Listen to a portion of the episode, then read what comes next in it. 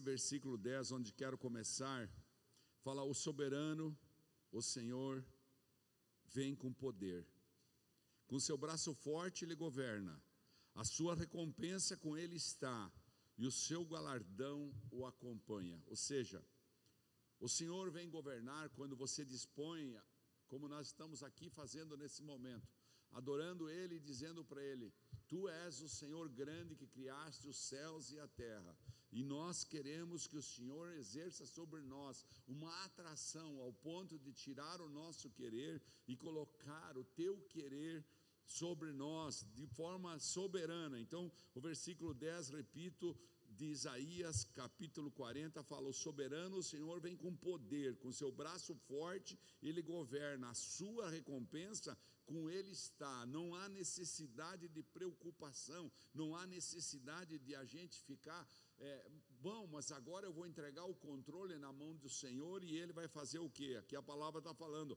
a sua recompensa com ele está, o seu galardão o acompanha.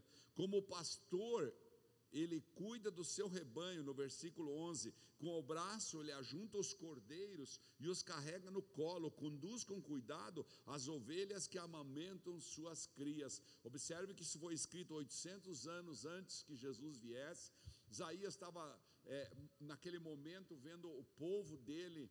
É, é, apostatar e ele está dizendo para o povo: não há um Deus maior, vocês estão esquecendo disso, porque ele é um pastor que cuida das ovelhas.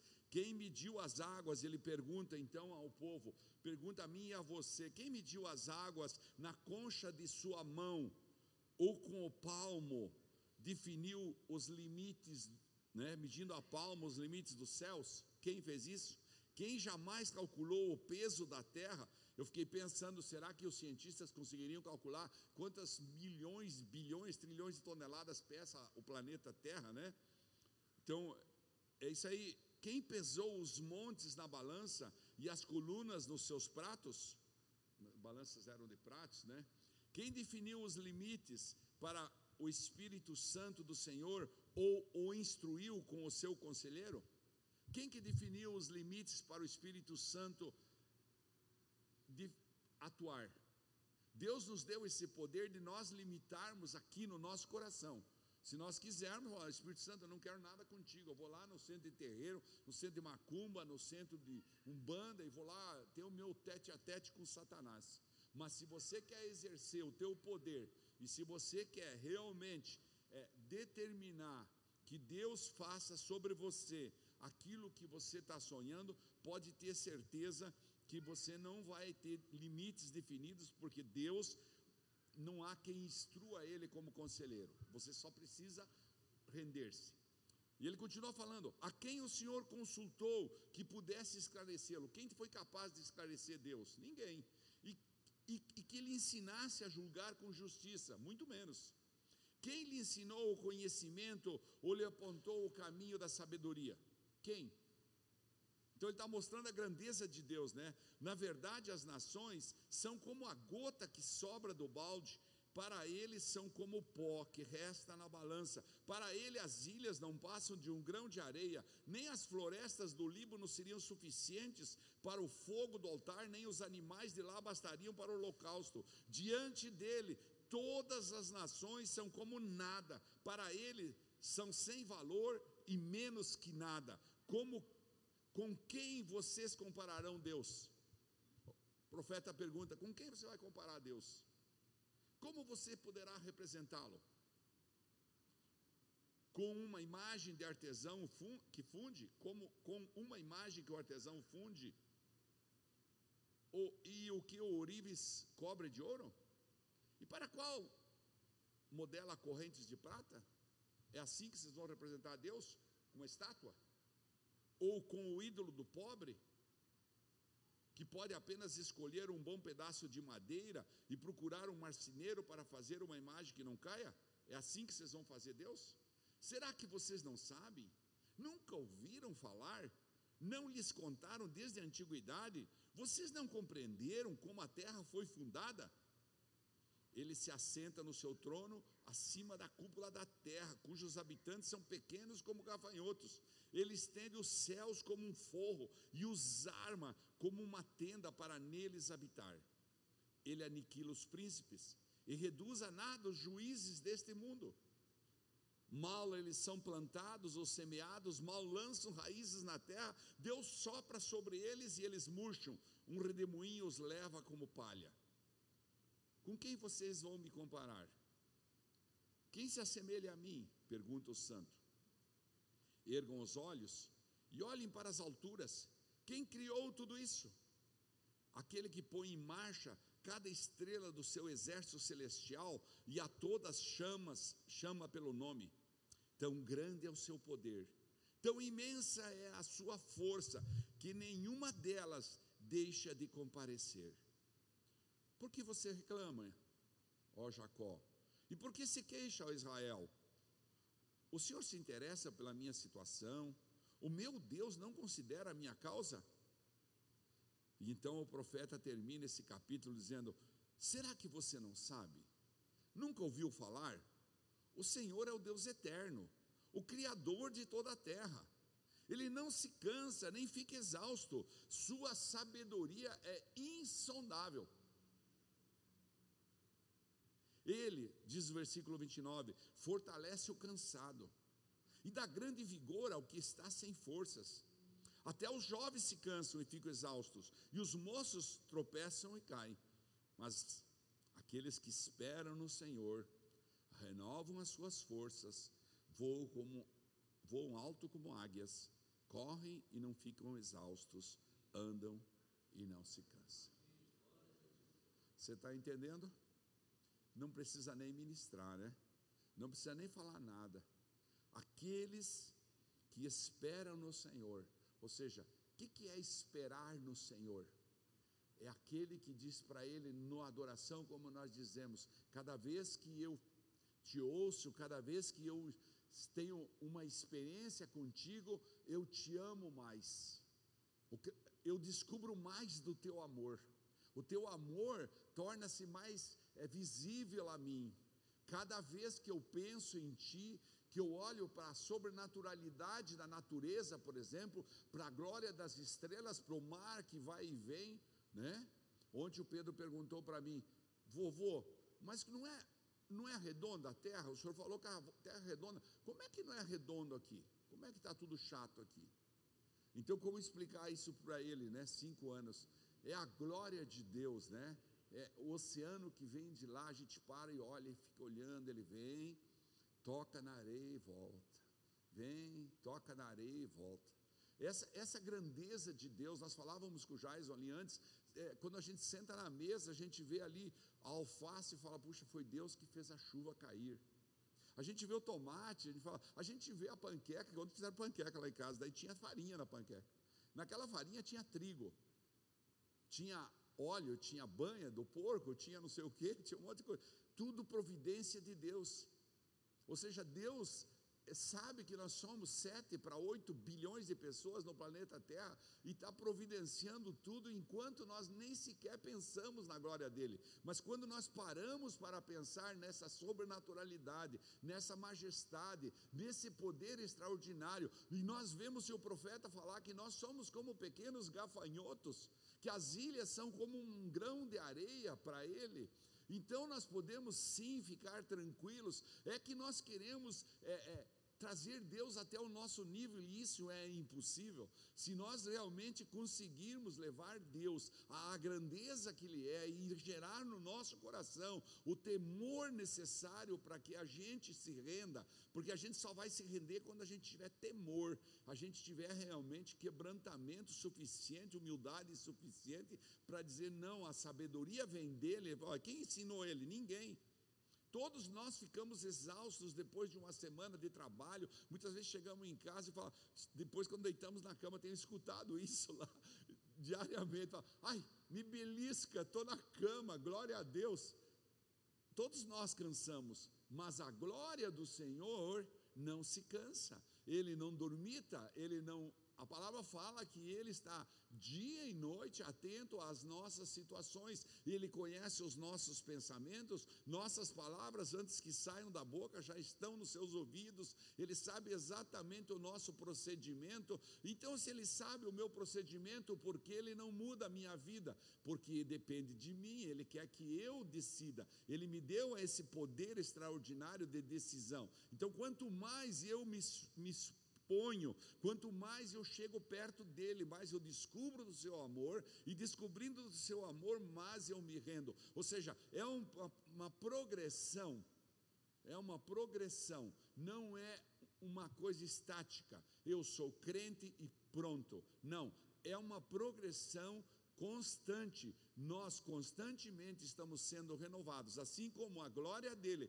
se renova a cada manhã, quando o sol nasce no, no, no leste aqui, e quando a cada tarde ele se põe no oeste, a cada, cada dia o calor vem e vai embora, assim como Ele faz essa glória acontecer sobre nós, assim também cada um de nós pode crescer, assim como nossos dias vão passando e nossa imagem vai se transformando. Você olha uma foto de quando você tinha 18 anos e um agora que tem 70 anos, você até se surpreende, fala, meu Deus, né? Como diz meus netos, você tinha tanto cabelo assim, vovô, entendeu? É a glória de Deus, ou seja, nós precisamos entender que não é só a nossa vida é, terrena, não são nossos dias que estão passando, nós precisamos crescer e evoluir, não podemos nos dar o luxo de estar parados. Falei isso essa semana na reunião do louvor. Você não pode se dar o luxo de parar hoje em dia, porque quando eu parava lá nos meus 18 anos, depois de um mês, só tinha evoluído um pouquinho. Mas hoje, depois de duas horas, já evoluiu muito. A velocidade com que o mundo está evoluindo, e Deus está permitindo isso, e o homem está tentando descobrir todas as coisas, mas não vai conseguir, porque Deus é extraordinário, é sobrenatural, é inexplicável. Ninguém explica Deus, ninguém explica, né? Há até uma canção que fala isso: ninguém explica Deus. Então é preciso que nós. É, essa semana, entendendo esse, esse chamado que a igreja está fazendo para o culto de domingo, entendamos que é, é, a presença dele conosco é que vai nos levar a crescer. A presença dele, um coração de adorador, um coração que adora com vontade, em espírito e verdade, um coração que abre mão da sua, do seu livre-arbítrio, um coração que abre mão da sua escolha, um coração que abre mão do seu direito. Olha, você tem direito como tantos outros, a igreja tem aí, sei lá, 500 pessoas, ou pouco menos, pouco mais, mas quantos nós somos aqui? Todos têm direito de vir ou não, você optou por vir, você optou para crescer um pouquinho mais. Que ótimo. É a você que ele vai olhar, porque ele fala aqui, ó. Aqueles que esperam no Senhor renovam suas forças, voam como voam alto como águias, correm e não ficam exaustos, andam e não se cansam. Né? Todos nós sabemos que a águia tem a melhor capacidade de visão de todos os animais, pode subir milhares de metros e ela vai olhar de lá, ela vai enxergar um pequeno ratinho assim. Então ele está fazendo uma comparação assim. Deus está sempre nos cuidando, embora o, o profeta fale que nós somos como os gafanhotos. Ele está atento a cada um de nós. Ele está atento a você. E é interessante isso porque é tão é, fácil falar com Ele a qualquer momento que a gente leva isso a um, um a um jogo é, é, é, é de naturalidade. A gente despreza isso. É tão fácil você parar um pouquinho encostar e dizer: Deus, o que está acontecendo comigo? O que está acontecendo com minha família? Que tá, é tão fácil perguntar para Ele e esperar que Ele responda, mas nós levamos isso a um segundo, um terceiro, um quarto plano. Por quê? Porque o nosso nível de temor, o nosso nível de entrega ainda não aconteceu no nível. Então nós precisamos crescer. Por que, que é, alguns é, conseguem crescer mais que os outros? Porque tem mais rendição. É quando eu desço que eu cresço. É quando eu perco que eu ganho. É quando eu abro mão que eu recebo. É quando eu abro, quando eu digo para mim mesmo, eu não tenho esse poder. Então, Deus vem e coloca o poder dele. Amém? É isso que nós precisamos levar essa semana, levar a glória dele conosco. Que a glória do Senhor esteja na sua casa, que a glória do Senhor esteja na sua vida, que você tenha entendido essa semana que a presença dEle é fundamental, que você tenha entendido que, embora Ele seja um Deus grande, maravilhoso, quem sabe quantos planetas Terra existem aí há milhões de anos-luz daqui, que esse mesmo Criador fez, mas Ele sonhou você lá no ventre da sua mãe, esse mesmo Criador. E essa extraordinária sobrenaturalidade nos faz com que às vezes a gente esqueça de elevar Ele ao nível que Ele precisa. Então, que você tenha a glória dele derramada sobre sua vida, sobre sua casa, sobre seus negócios nesse mês, sobre suas finanças, sobre, sobre tudo aquilo. Nós vamos orar agora para a gente, fique de pé, para nós encerrarmos. Eu, eu, eu quero convidar você a nós fazermos profeticamente, temos ainda alguns minutinhos, nós fazemos profeticamente uma oração como igreja do Senhor, nós fazemos uma oração como família do Senhor. Deus instituiu a igreja exatamente para isso. Para que eu falei ali embaixo agora no almoço solidário, é, é, eu estava lendo um texto sobre o socorro de Deus para o pobre, e eu falei, Deus instituiu a igreja para que ela possa realmente socorrer o pobre e a, aquele que tem sede, aquele que tem fome, ela possa ser um instrumento para que todos nós entendamos aquilo que nós cantamos aqui, que é a glória de Deus se manifestando através de toda a natureza. A glória de Deus se revela todas as manhãs. Ela, ele nos deu esse lugar lindo para nós podermos é, é, falar com Ele.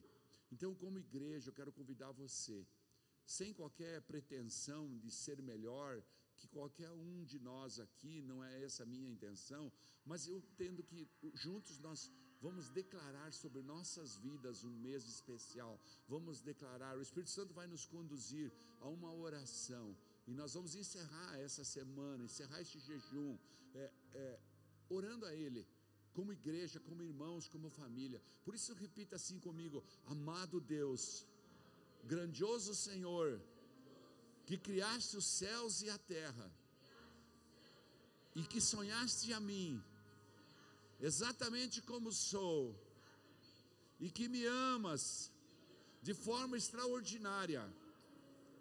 Eu sei, nós sabemos que o Senhor é inexplicável, mas neste momento, como tua igreja, como tua família, como teu povo nesse lugar, nós queremos pedir que o Senhor olhe para nós, para cada um que esteve aqui essa semana, e nos dá um mês de fevereiro extraordinário em todas as áreas da nossa vida.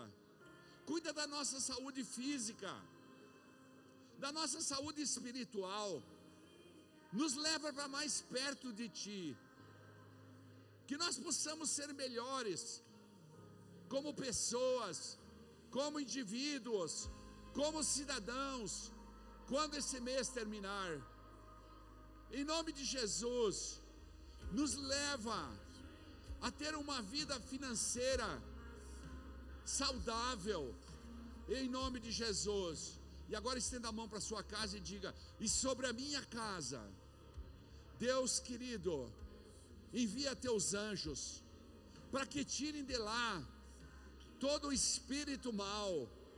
Em nome de Jesus, cerca a minha casa, cerca a minha família, cerca aqueles que eu amo, no reino espiritual, com lavaredas de fogo, impedindo, Deus, com o teu poder, qualquer ataque do inimigo eu declaro que eu e minha casa, eu e aqueles que eu amo, pertencem a Ti, e que Satanás e seus demônios não poderão, neste mês de fevereiro, exercer qualquer poder, em nome de Jesus.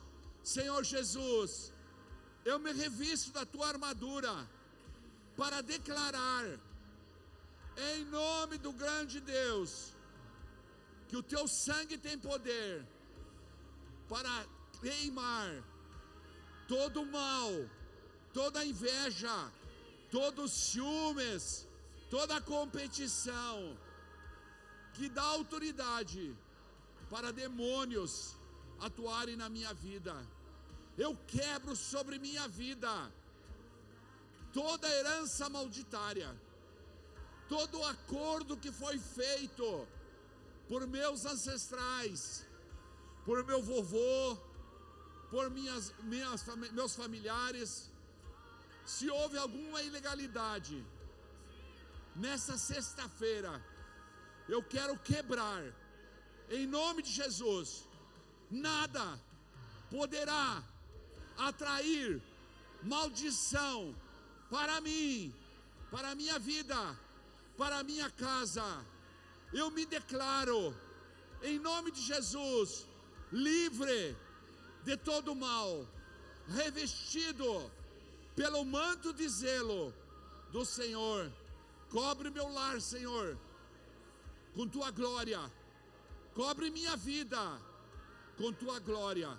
E que nós possamos ver nossas famílias, nossa igreja, nosso estado, nossa cidade e nosso país prosperar em todas as áreas neste mês, em nome de Jesus. Amém. Amém. Aplauda o Senhor Jesus, queridos. Aleluia. Não esquece então, a grandeza de Deus é que nos leva. Como pastor, ele cuida do seu rebanho. Com o braço, ele ajunta os cordeiros e os carrega no colo. Conduz com cuidado as ovelhas que amamentam as suas crias. Amém? Pode ficar tranquilo.